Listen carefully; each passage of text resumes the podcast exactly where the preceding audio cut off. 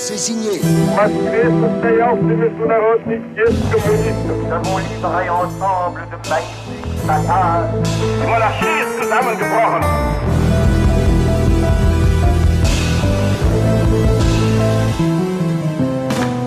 1918, un monde en révolution, une série de France Inter en partenariat avec la mission du centenaire de la Première Guerre mondiale, le quotidien La Croix et Retro News, le site de presse de la BNF, est raconté par l'historien Nicolas Offenstadt. En 1914, c'est un empire ottoman déjà très affaibli qui était entré en guerre aux côtés de l'Allemagne. La fin du conflit et la défaite entraînent la chute de cet immense ensemble qui finira dépecé. Les nationalismes s'affirment et les rivalités font rage entre Français et Britanniques pour dominer le Proche et le Moyen-Orient. Bientôt, cet espace complexe connaîtra un nouveau découpage et ces territoires seront soumis à un nouveau régime, celui des mandats. 1918, un monde en révolution. Ali Badou et Nicolas Offenstadt sur France Inter. Syrie et Palestine après la chute de l'Empire ottoman, le long héritage des mandats, c'est le titre de cette émission. Bonjour Nicolas Offenstadt. Bonjour. Avant d'en arriver là, il faut repartir de l'Empire ottoman, de cet Empire ottoman gigantesque, secoué par des révoltes. Il faut le décrire. Oui, bien sûr, parce que sa décomposition est tout l'enjeu de la fin de la Grande Guerre dans cette région. C'est un immense territoire depuis la Turquie d'Europe jusqu'à l'Arménie, puis ensuite vers la péninsule arabique avec la Syrie, la Palestine, le Hedjaz à l'ouest, la Mésopotamie à l'est. Donc vous voyez, c'est évidemment un territoire colossal à gouverner et qui est entré en guerre en 1914 du côté de l'Allemagne. Oui, il était très lié. D'ailleurs, les militaires allemands sont très importants dans la formation et l'encadrement aussi de l'armée turque. Donc c'est un empire en guerre. Ça veut dire qu'on fait la guerre aussi en Asie. Hein, on fait la guerre au Moyen-Orient, il faut le rappeler. On a toujours l'image de la Grande Guerre comme celle de Verdun, du front de l'Ouest. Mais en réalité, on fait la guerre à l'Est, on fait la guerre en Asie, on fait la guerre en Chine, on fait la guerre en Égypte, en Mésopotamie. Bref, il y a des Dans combats le détroit et des des compl- Dardanelles, euh, sur le Sinaï. Absolument. Et donc, du coup, cette armée turque, elle doit combattre sur euh, différents fronts, notamment contre les Russes, vers le Caucase, contre les Britanniques aussi. Bref, tout un monde qui est là aussi dans la Grande Guerre.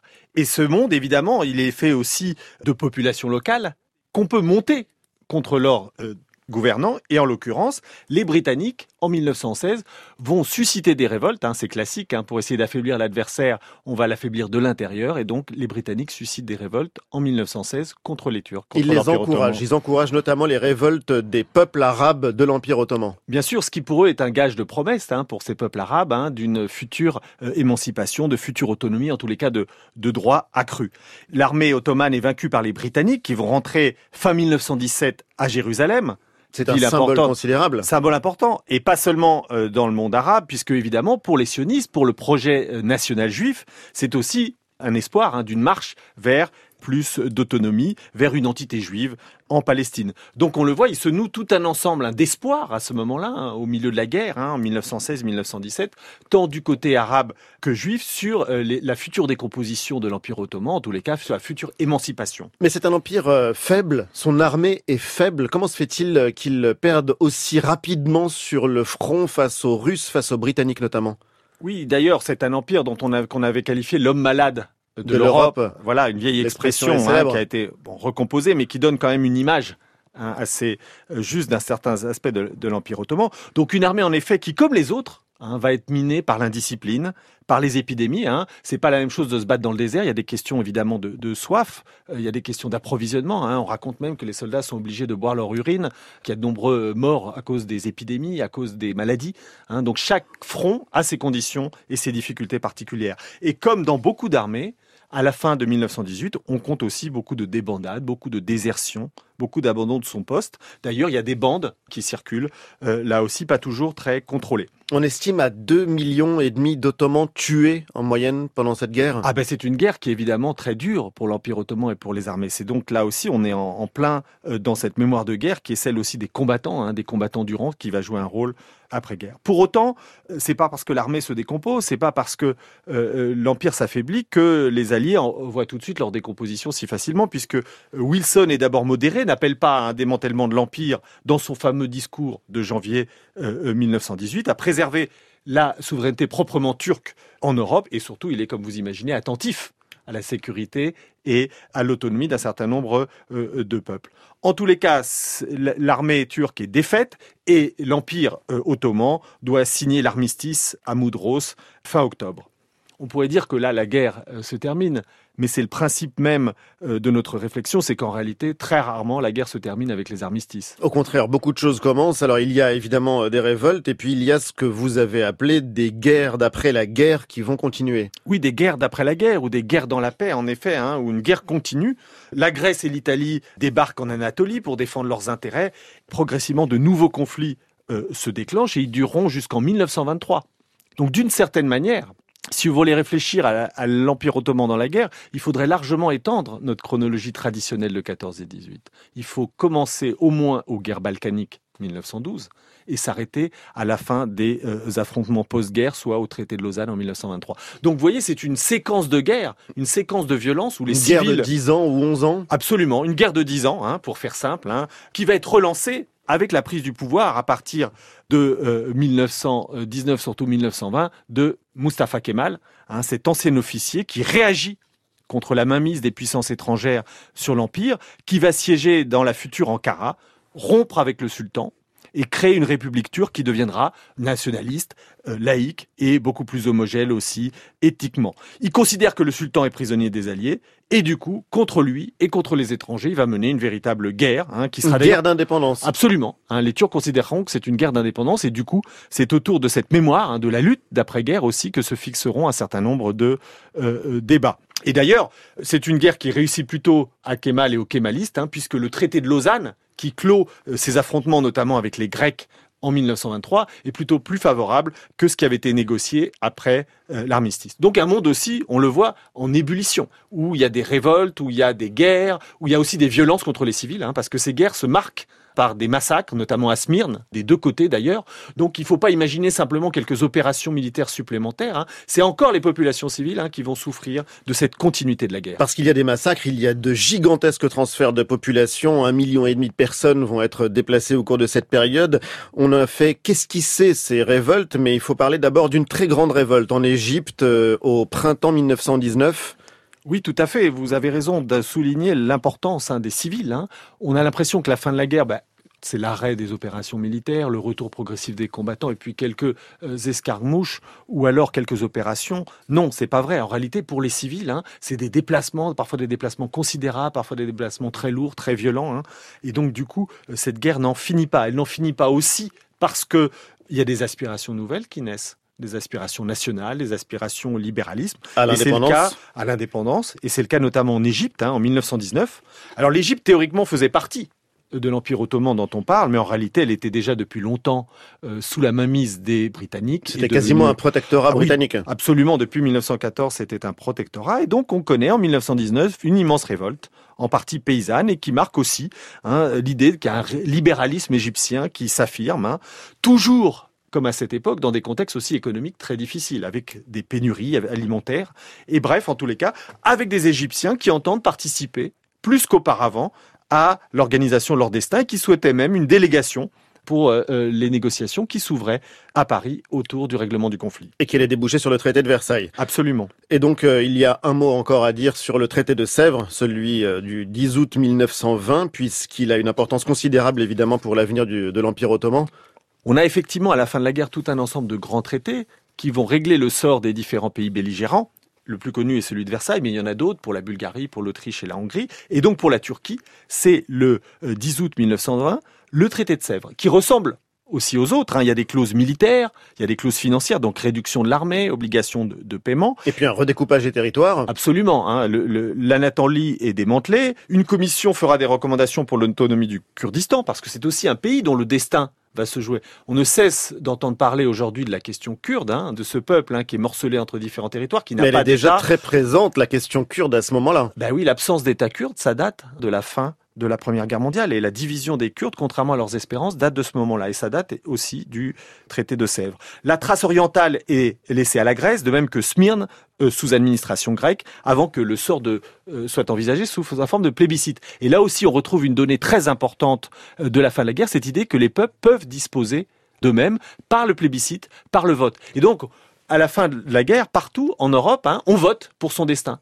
Hein, on vote euh, dans le nord de l'Allemagne, dans le Schleswig-Holstein, on vote en Silésie, on vote en Carinthie. La petite Arménie est reconnue avec des frontières à déterminer et on assure dans ce traité aussi la protection des minorités de l'Empire turc. Et va bientôt arriver aussi le temps des mandats qui va déterminer pour très longtemps le sort du Proche et du Moyen-Orient.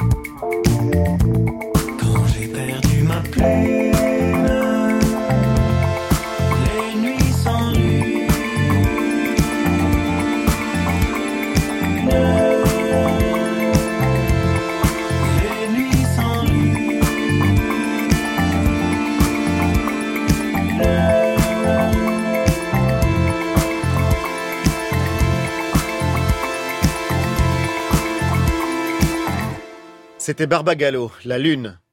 1918, un monde en révolution sur France Inter. Impossible, Nicolas, de parler de la question de la Syrie et de la Palestine sans penser aux accords Sykes-Picot. Oui, absolument, on est en pleine guerre. Et évidemment, les intérêts des grandes puissances, qui sont, il faut le rappeler, des puissances qui ont une manière de penser qui est impériale et qui est coloniale. On est dans un monde la France, colonial. La Grande-Bretagne notamment. De fait, ces accords sont très importants et ils reflètent euh, un aspect du conflit qu'il faut souligner. On a affaire à des grandes puissances coloniales, à des grandes puissances impériales, donc qui pensent la le France monde et la Grande-Bretagne particulièrement, mais il y en a d'autres aussi. Mais celles-là, évidemment, sont au cœur des enjeux et qui pensent le monde hein, par rapport à une, un regard colonial, un regard dominateur. Et donc, au milieu de la guerre, quand on voit que euh, l'empire turc hein, est partie prenante, qui subit des difficultés, on commence à réfléchir évidemment à la suite à la manière dont on pourra profiter de son affaiblissement, voire de sa défaite que l'on peut déjà envisager, ou en tous les cas que les puissances envisagent. Et donc ces accords qui sont secrets en 1916 vont, pour le futur, délimiter des zones d'influence. Alors à l'ancienne, Picot, il faut le dire, voilà, c'est euh, Mark Sykes, le britannique, et François-Georges Picot, le français, qui vont tout simplement redécouper la carte du Proche et du Moyen-Orient. Oui, ils vont découper comme ils avaient l'habitude de le faire dans les grands congrès coloniaux, dans les négociations de l'époque. hein. on partage sans tenir compte de la vie des populations, ce qui est en train de changer à cette époque-là. Mais c'est encore cette manière de penser coloniale, hein, où les puissances déterminent ce que les autres doivent penser, la manière dont ils doivent revivre. Donc on partage les royaumes arabes de l'Empire turc, sans évidemment penser aux populations. Le nord est plutôt pour la France, La Syrie, le Liban. une part de l'Anatolie centrale, une partie de la province de Mossoul aussi. Euh, c'est important parce que ce sera renégocié après. Et le sud est laissé à l'Angleterre, donc l'Irak, la Jordanie, la Palestine en partie, parce qu'il y aura aussi une partie de, de mandat international. Alors évidemment, ce sont des enjeux propres aux puissances. Il ne s'agit pas, hein, évidemment, de réfléchir au bien-être des peuples ou à l'organisation euh, géopolitique du monde. Pour les Anglais, c'est très important de protéger le canal de Suez par le nord, maintenir les routes vers l'Inde, et on sait combien évidemment euh, l'Inde est un enjeu central pour l'Angleterre impériale. Et le pétrole. le pétrole, d'autant que la Navy maintenant navigue au pétrole, donc du coup euh, c'est évidemment très important de maintenir euh, euh, ses intérêts. Ces accords sont fondateurs parce que c'est à partir de là que jusque dans l'après-guerre, on va négocier hein, le sort du euh, Proche et du Moyen-Orient. Il y a aussi un événement qui est la déclaration Balfour en novembre 1917. Et là, pour le coup, c'est le sort de la Palestine qui est en jeu. Oui, la Palestine qui devait être en partie sous mandat international, donc échapper pour une part à la Grande-Bretagne, et donc cette déclaration Balfour permet de remettre en quelque sorte la Palestine sous influence britannique. C'est aussi dirigé contre l'influence française, parce qu'il ne faut pas croire que la France et l'Angleterre étant dans la même alliance, euh, on s'entend parfaitement. On garde aussi des intérêts qui peuvent être divergents, euh, qui peuvent être séparés. Et d'ailleurs, C'est intéressant d'ailleurs parce que c'est vrai qu'au même moment où la France et la Grande-Bretagne font ensemble la guerre contre les euh, grands empires, ils s'affrontent pour l'après-guerre absolument. Et et pour la distribution des territoires et la suite de ce qui adviendra après, euh, après la fin des conflits. Et ce qui est frappant, c'est que si vous regardez d'ailleurs l'entente entre euh, les Français et les Anglais sur le front, même sur le front ouest, il y a parfois un certain nombre euh, de, de divergences ou en tous les cas de regards assez critiques l'un vers l'autre. Les populations françaises, par exemple, regardent pas toujours les Anglais avec sympathie, les troupes françaises non plus et vice versa. Donc vous savez, euh, les affrontements coloniaux, fachoda, c'était très peu avant hein, ces, ces- ces divergences coloniales, hein, ces luttes coloniales. euh, c'est quelques années avant la guerre de 14-18. Donc il y a encore des traces hein, des oppositions entre les Français et les Anglais. Et donc évidemment, euh, euh, en matière impériale, en matière coloniale, on le retrouve au Proche et au Moyen-Orient. Et donc cette déclaration Balfour, c'est évidemment quelque chose qui doit favoriser les intérêts britanniques et aussi limiter l'influence française. Bref, protéger l'Égypte, le canal de Suède et toujours la route de l'Inde. Et bien sûr, c'est la promesse par le gouvernement britannique de l'établissement d'un foyer juif en Palestine. Oui, c'est un texte qui statue clairement que le gouvernement britannique envisage favorablement l'établissement d'un foyer juif en Palestine et qu'il fera de son mieux pour le faciliter. Il est précisé aussi dans ce texte qu'il ne s'agit pas de nuire aux autres populations non juives, ni aux droits des juifs ailleurs. Mais Mais Nicolas, si on vous, euh, si on pense à ce que vous nous disiez au début de l'émission, à savoir que les Britanniques encourageaient les nationalismes arabes, qu'ils encourageaient les Arabes à se soulever au sein même de l'Empire ottoman, ils promettent une chose et son contraire en l'occurrence.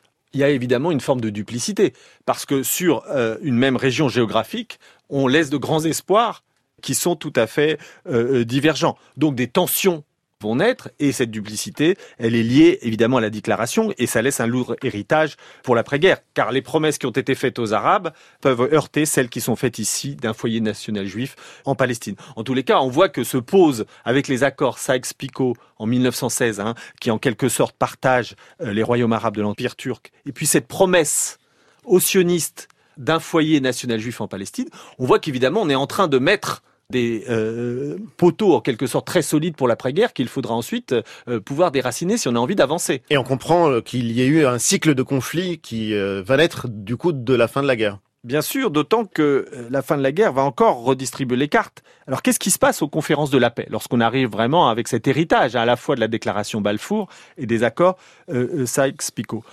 Entre-temps, il y a un nouvel acteur qui est intervenu et qui a une vision un peu différente des choses. C'est le président américain Wilson. Et lui n'entend pas euh, s'en tenir hein, à ces vieux partages coloniaux, n'entend pas se tenir uniquement à la satisfaction des appétits impériaux. Il a aussi pour principe que les peuples pourront diriger euh, leur destin, y participer, affirmer une autonomie. Et donc les territoires qui seront pris aux États vaincus ne seront pas directement annexés, directement gouvernés, comme pouvaient peut-être le penser les Français ou les Britanniques. On va trouver un autre moyen Ça s'appelle les mandats. Les mandats. Donc déjà C'est plus mandats, une tutelle directe, mais on déguise ça sous la forme de mandat. on le déguise et puis surtout les mandats, par définition, c'est un terme.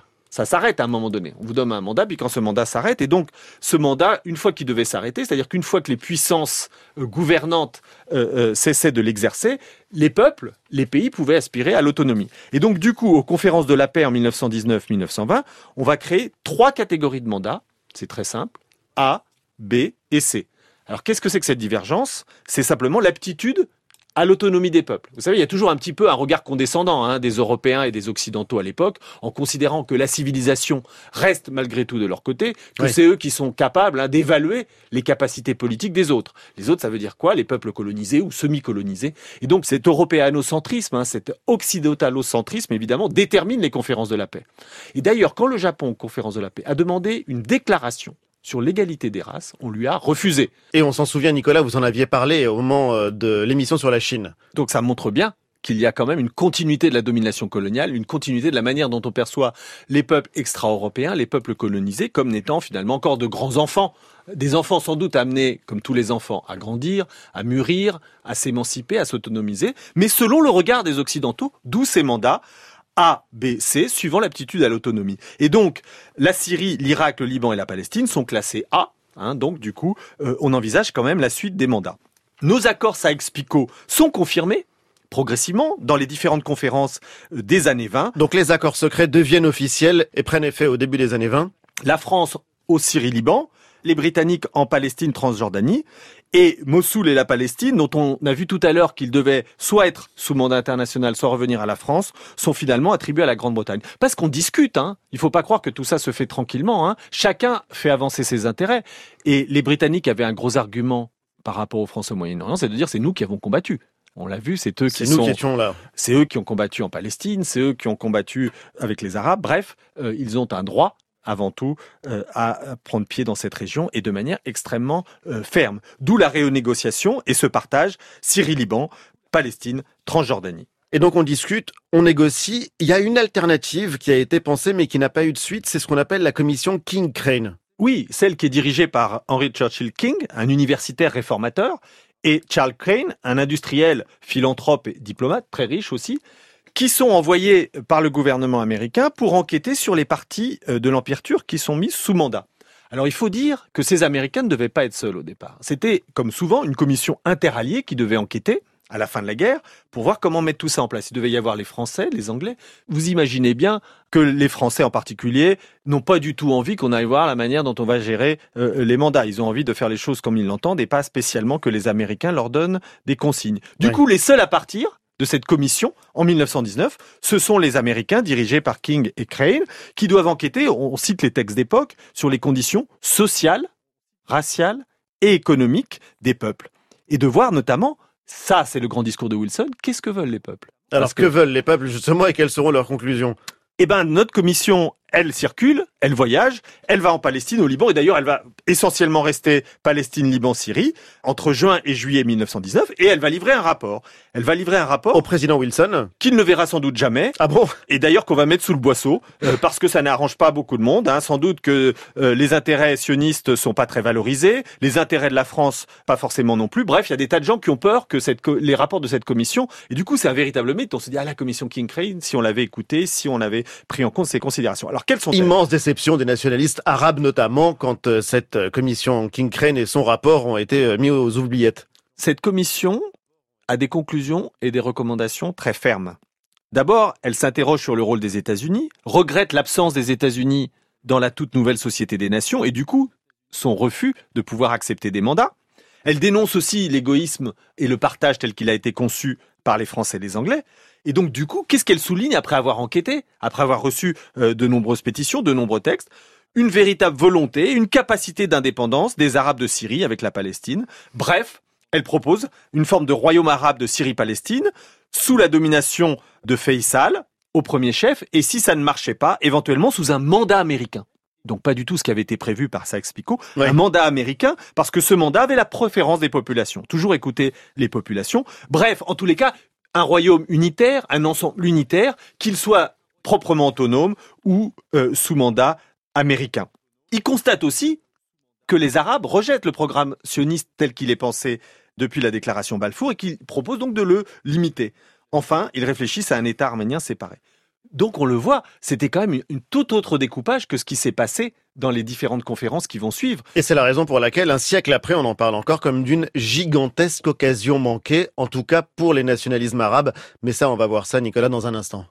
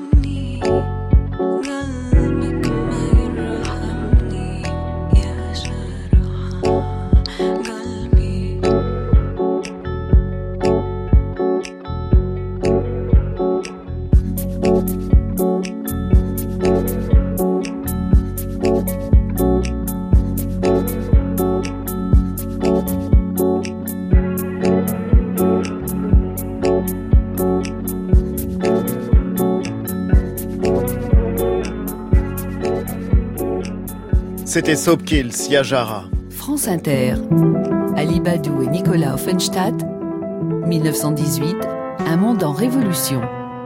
Il y a vraiment eu l'espoir de voir créer une nation arabe, Nicolas, après la guerre. Je le crois, il y avait cette idée, d'autant que les Arabes s'étaient révoltés pour cela en partie. En tous les cas, les Britanniques avaient pu euh, faire croire à un destin euh, dans ce sens. Et du coup, lorsque les conférences de Paris euh, ne donnent pas l'impression euh, d'y arriver, les attaques arabes se multiplient, non seulement contre les troupes britanniques, mais aussi contre des colons juifs établis en Palestine. Bref, la situation est aussi tendue. On le voit, ce monde de 1918-1920, hein, c'est un monde de révolte, c'est un monde aussi où les peuples qui ont entendu Lénine, qui ont entendu Wilson, qui ont entendu beaucoup de choses sur l'autonomie, euh, la prennent en main et donc exigent les résultats de ce qui s'est passé pendant la Grande Guerre. Et donc, effectivement, aux conférences de la paix, on envisage un État arabe qui serait à l'intérieur de la Syrie, avec Damas comme capitale, et la France pourrait garder du coup euh, Beyrouth et la côte syrienne. Évidemment, tout ça est beaucoup discuté dans la presse, comme on peut le voir euh, dans un texte qui nous raconte comment euh, l'émir Faisal défend la cause. C'est ce qu'on voit par exemple dans le journal français Le Matin, le 7 février 1919, avec ce titre, l'émir Faisal devant le comité des 10. Vous allez nous expliquer, Nicolas, dans un instant ce que ça veut dire. Le comité des 10 a entendu hier l'émir Faisal, fils et délégué du roi du Hijaz, dans l'exposé des revendications de son pays. L'émir, vêtu de son superbe costume national, a mis une note d'autant plus pittoresque dans l'austère conférence que le major anglais Lawrence, qui lui servait d'interprète, avait cru devoir en revêtir un tout semblable, l'aigrette en moins. L'émir parlait en arabe, le major traduirait en anglais avec beaucoup de patriotisme. Le délégué du Hijaz s'était montré plein d'ambition. Les principes qu'il invoque et le rôle de mandataire de tous les Arabes d'Asie qu'il s'attribue impliquent des revendications d'une vaste étendue. Il demande que tous les peuples d'Asie de langue arabe soient unifiés en un seul État indépendant sous la garantie de la Ligue des Nations. Donc ce comité des dix, ce sont les principaux alliés, donc les vainqueurs de la guerre, hein, qui se sont rassemblés pour la conférence de la paix. Ça deviendra ensuite d'ailleurs un conseil des quatre où on aura les, les principaux acteurs des pays vainqueurs, donc euh, Wilson, Lloyd George pour l'Angleterre, Clémenceau pour la France et Orlando pour l'Italie, qui seront véritablement ceux qui vont faire la paix à ce moment-là, les vrais décideurs si vous voulez, euh, des conférences de la paix. Alors, qui Et est donc- l'émir Faisal? Alors, Faisal, c'est un acteur fondamental de cette période et de cette époque. C'est le fils du shérif de la Mecque Hussein, qui euh, joue un rôle euh, déjà pendant la guerre elle-même hein, euh, auprès des Britanniques et qui d'ailleurs est un négociateur euh, tous azimuts puisqu'il s'est aussi entendu avec les autorités sionistes pour soutenir de son côté la création d'un État euh, juif. Il y a un accord de janvier 1919 avec le représentant Chaim Weizmann. Et donc du coup, on le voit, hein, c'est le, grand homme hein, de ce monde arabe qui cherche l'autonomie, qui cherche la reconnaissance internationale. En juin 1919, euh, Faisal convoque un congrès national syrien pour clarifier toutes ces questions complexes de population, de religion. C'est des choses très difficiles à, à négocier. Oui, d'autant que parmi ces Arabes, il y a des musulmans, il y a des chrétiens, il y a des territoires extrêmement différents, des histoires, des cultures différentes. Bien sûr, et c'est tout ça qu'il faut fédérer, euh, si que complète la tâche, évidemment. Donc l'appel qui sort de ce congrès, c'est une indépendance complète pour la Syrie et pour tout le Levant, ce qui va sans doute plus loin que ce que voulait Faisal, qui doit négocier entre les différentes parties. Il doit tenir compte de ses populations, il doit tenir compte des élites éclairées, il doit tenir compte des alliés, il doit tenir compte évidemment aussi maintenant hein, de la déclaration Balfour et des attentes euh, des populations juives. Tout ça est compliqué, il est pris entre différentes forces, pas toujours euh, conciliables. Et en mars 1920, ce fameux congrès déclare unilatéralement l'indépendance de la Syrie sous le roi Faisal. Donc on le voit, nos révolutions nationales sont bien là. Oui. Une nouvelle entité est en train de naître. hein. Les révoltes et les révolutions arabes ici prennent corps hein, dans ce nouvel État qui va évidemment euh, déplaire aux autorités impériales traditionnelles. Juste à côté, il y a une grande révolte en Irak aussi à l'été 1920 contre l'occupation britannique. Partout, Égypte, Irak, Kurdistan, toutes ces régions-là aspirent à un monde nouveau, à ce monde de, l'après-guerre, à ce monde de l'autonomie, à ce monde de l'indépendance, parfois à ce monde du libéralisme, d'ailleurs sur le modèle occidental.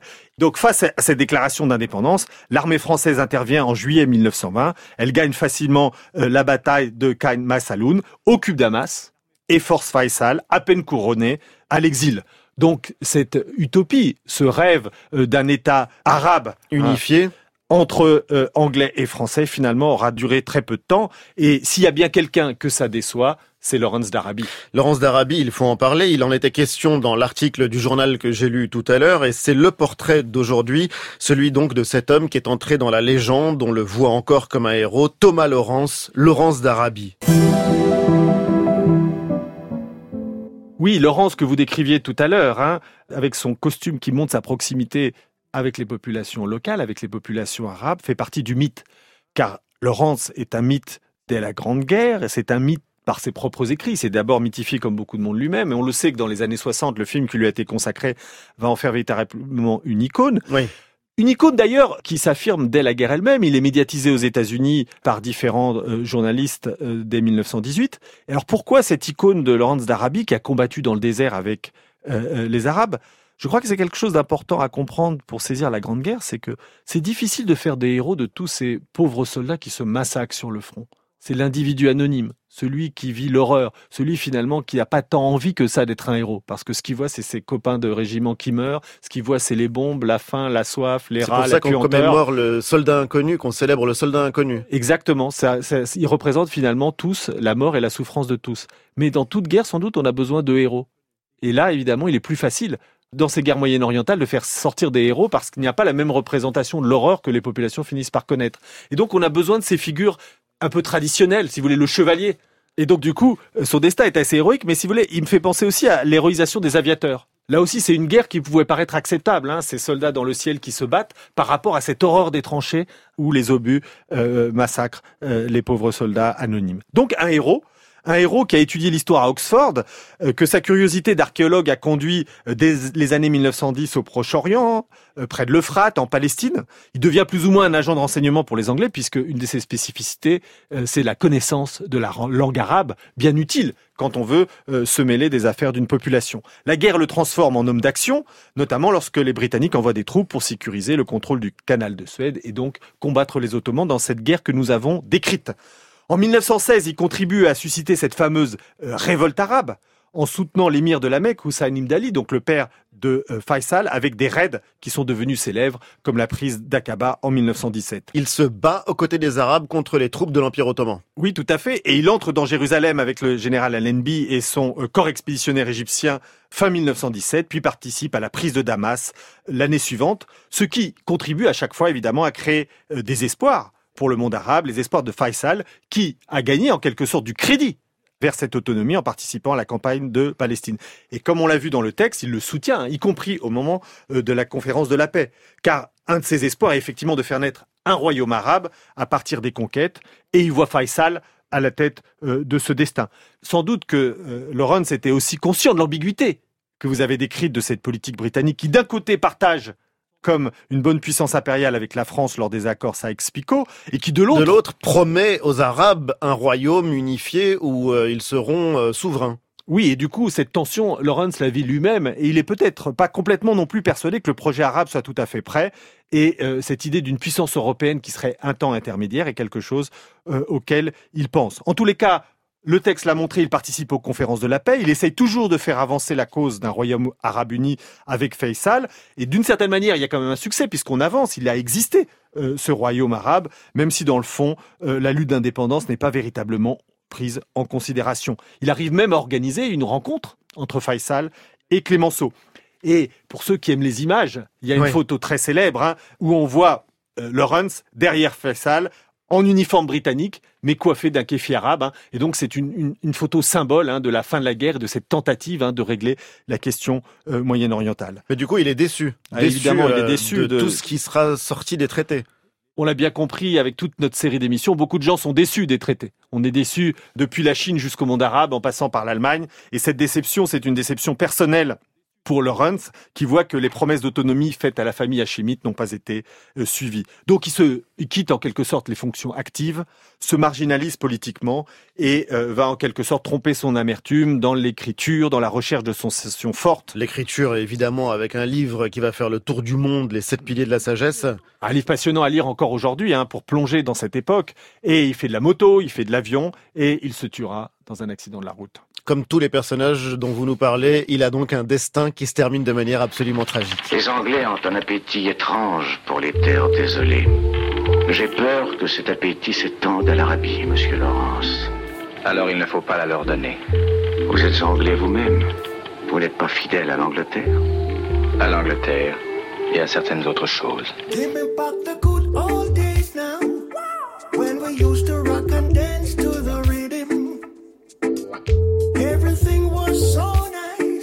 Whenever I go a dance for make war and broke no fight. We're full of joy when we listen to the music.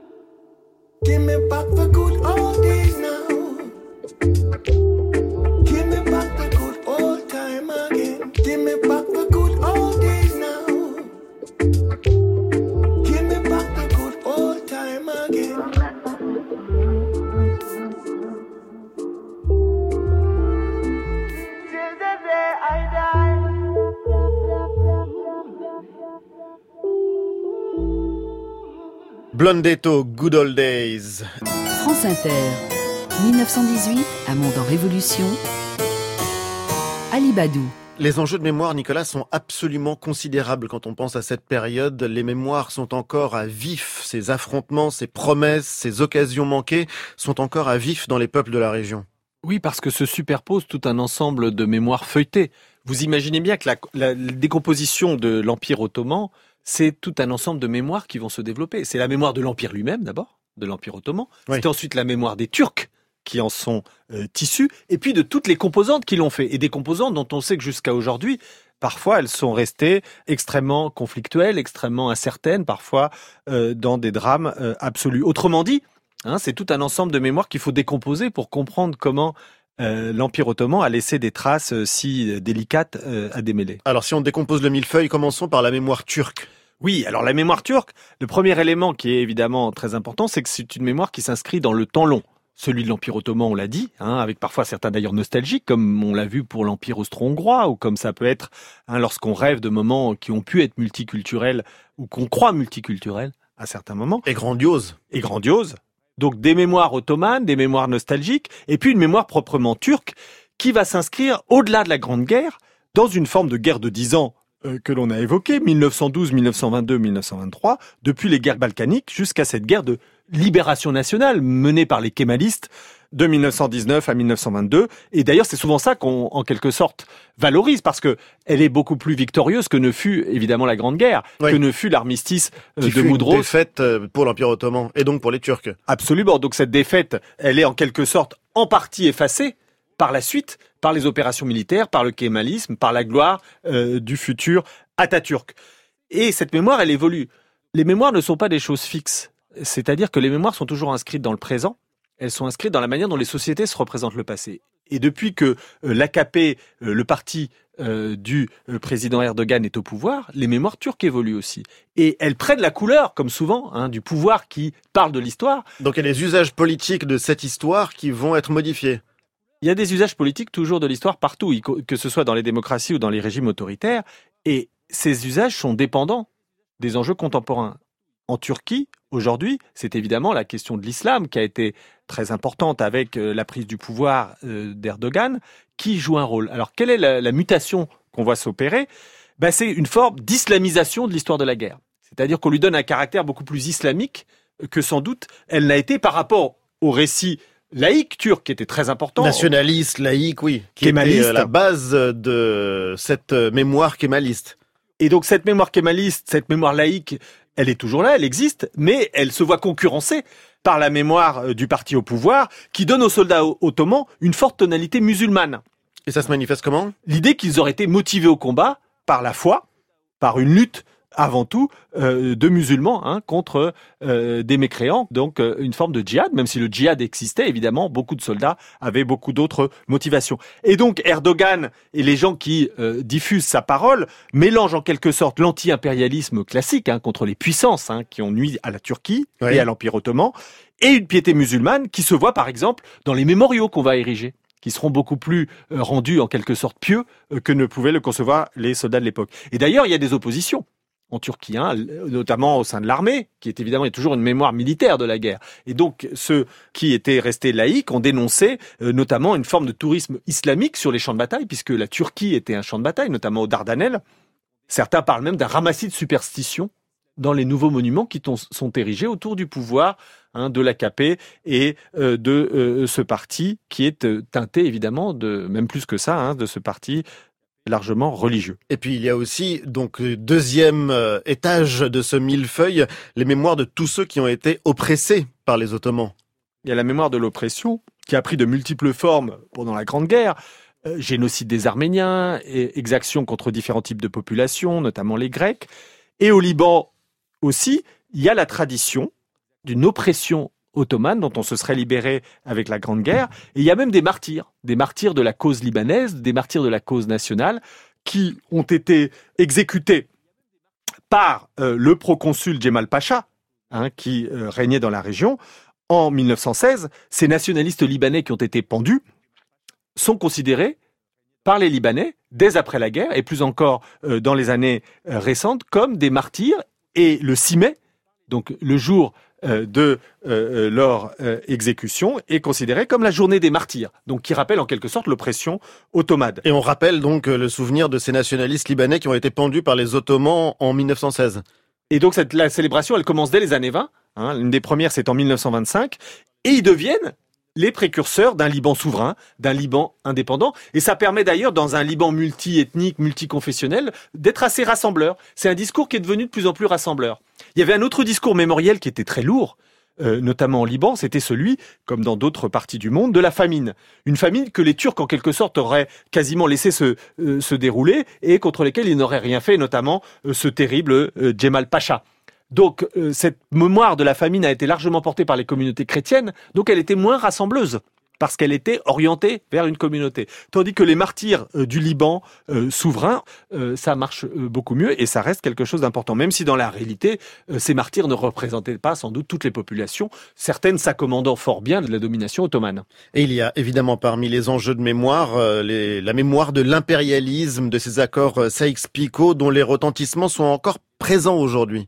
Vous imaginez bien, à partir du moment où la domination coloniale va être contestée de plus en plus, à partir des années 60-70 euh, du siècle dernier, les accords explique c'est l'incarnation de euh, la satisfaction coloniale, l'incarnation de l'impérialisme, de la domination, et donc on considère que c'est vraiment quelque chose d'ignoble de ne pas avoir tenu compte des populations et non plus des promesses qui avaient été faites aux Arabes. C'est la trahison de la promesse d'un État arabe unifié alors promis par les Anglais.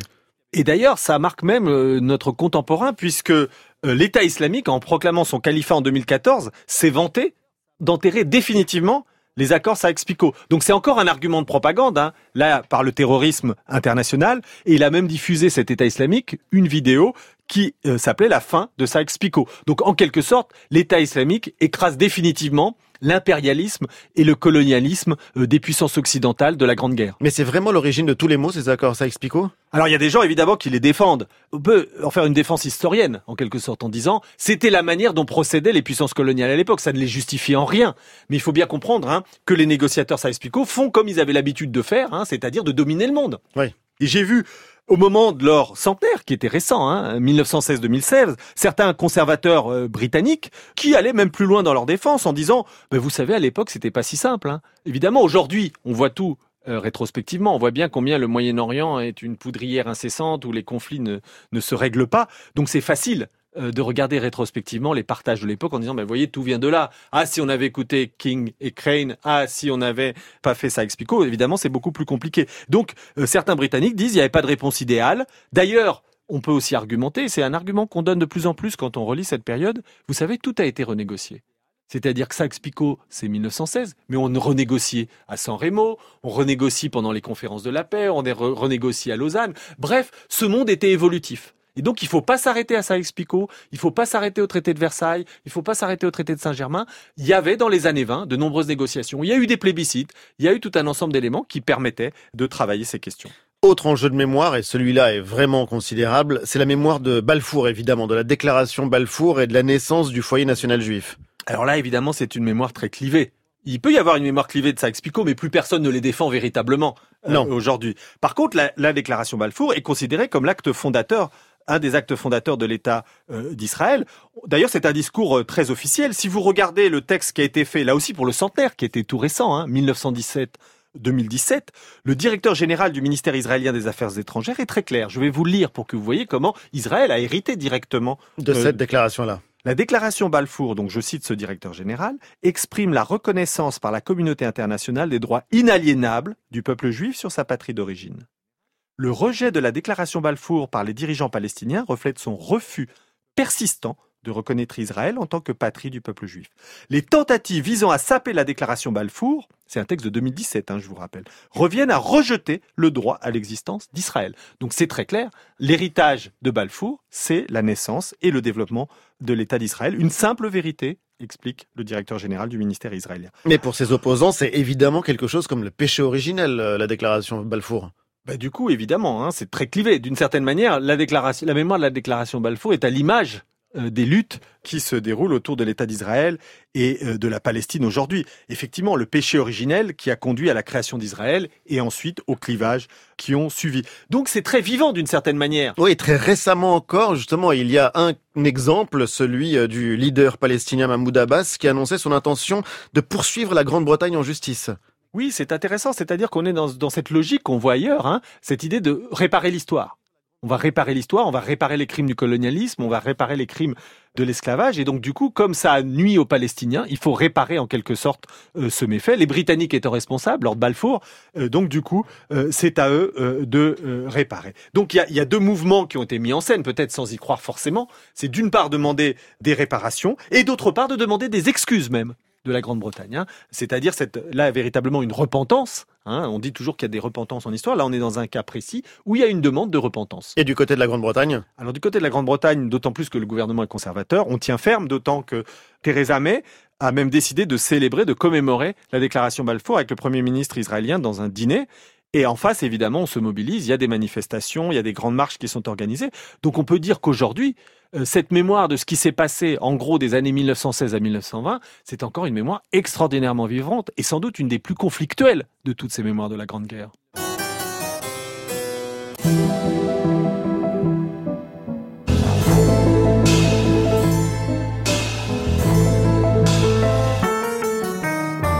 Merci Nicolas Offenstadt. Pour aller plus loin, La Grande Guerre, livre que vous avez co-signé chez Albin Michel. Les références, les conseils de lecture et bien plus encore sont sur le site de notre émission. Merci à toute l'équipe. Jimmy Bourquin, réalisation Anne-Cécile Perrin à la technique, Bruno Poncelet, Thierry Dupin pour la programmation musicale. Tous les épisodes de la série sont disponibles en podcast et je vous donne rendez-vous dimanche prochain autour de l'Arménie en 1918. Bonne fin de week-end.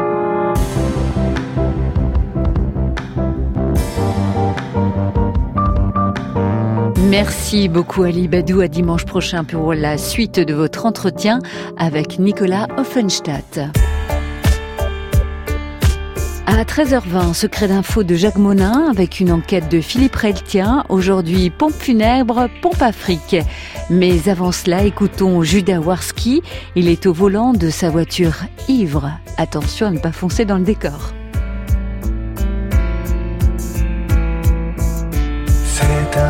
Que je fais souvent.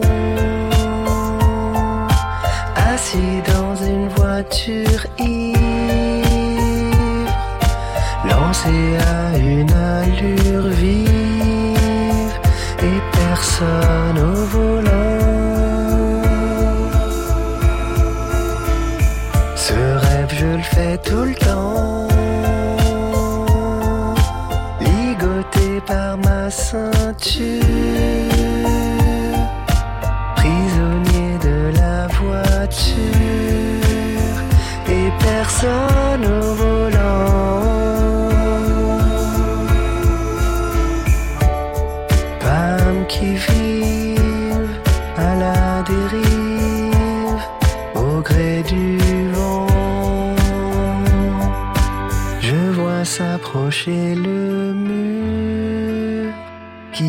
temps qui m'attend.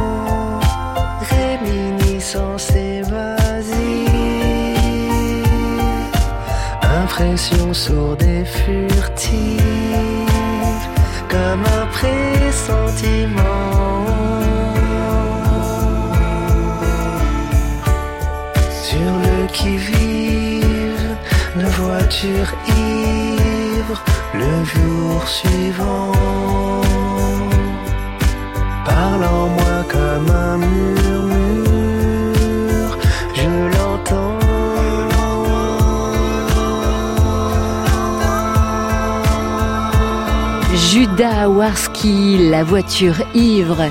Une sélection France Inter